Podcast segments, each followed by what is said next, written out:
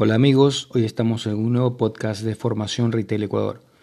Soy Gerardo Vázquez y hoy en nuestro segmento Gerencia y Negocios vamos a hablar de un tema que pasa mucho en el día a día de cualquier empresario o de cualquier ejecutivo. Y es, lo hemos titulado, No me gusta tener que hacer lo que no me gusta hacer.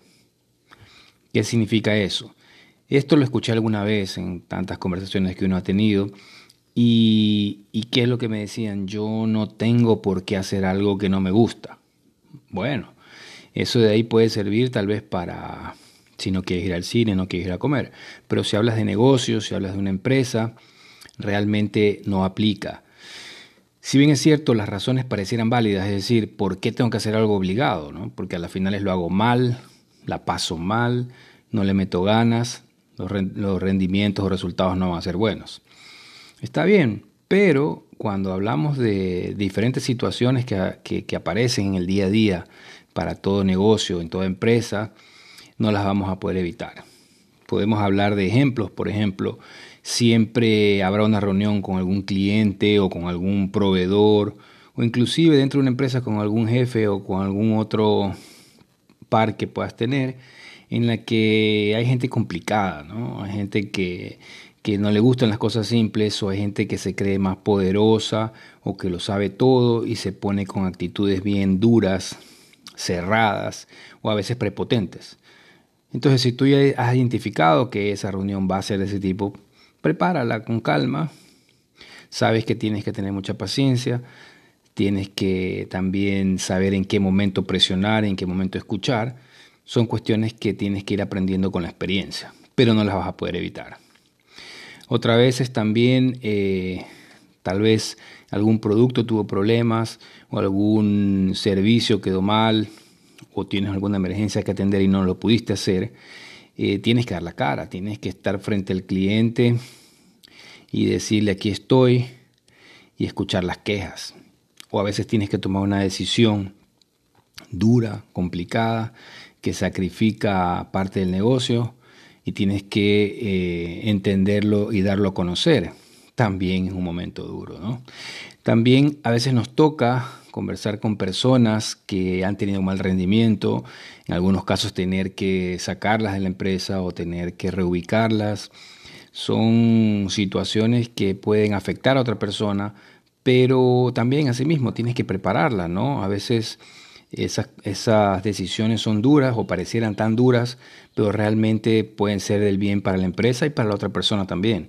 Muchas veces ese rendimiento se debe a razones externas, pero también puede ser eh, cuestiones que no se sienta bien. Tienes que analizarlo bien para poder aprovechar de todas maneras, si es una situación complicada, por lo menos sacar algo de, algo de bien, ¿no? Puedes aprender de todas, las, de todas estas situaciones.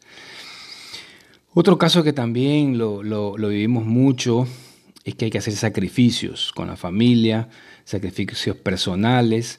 A veces tenemos viajes largos, a veces tenemos viajes de repente, a veces tenemos reuniones hasta tarde, tenemos que preparar alguna oferta, tenemos que hacer un análisis, tenemos que hablar con gente de China, qué sé yo. Hay mil opciones que implican mucho sacrificio de tiempo personal y de la familia. Pues son cosas así mismo que las puedes organizar las puedes tal vez eh, demorar, pero tienes que hacerlas. O sea, son cosas que hay que enfrentar. Entonces, hemos hablado aquí algunos ejemplos, ¿no? Seguramente hay muchos más.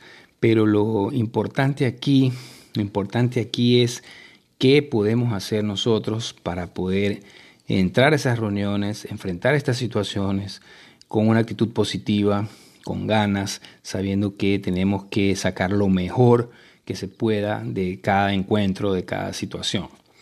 Y yo creo que lo principal es que nosotros debemos estar convencidos, tenemos que tener un convencimiento de lo que estamos haciendo.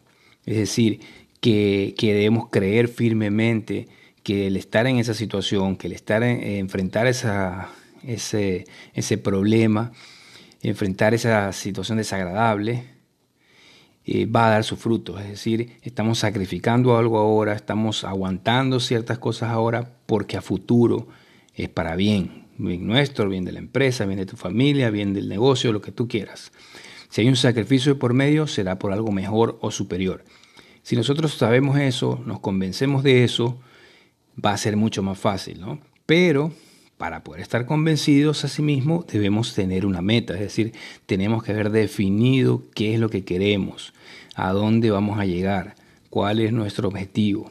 Teniendo eso en mente, todas estas situaciones pueden ser simples piedras en el camino, siempre, siempre, simplemente piedras que las puedes patear hacia un lado y seguir adelante.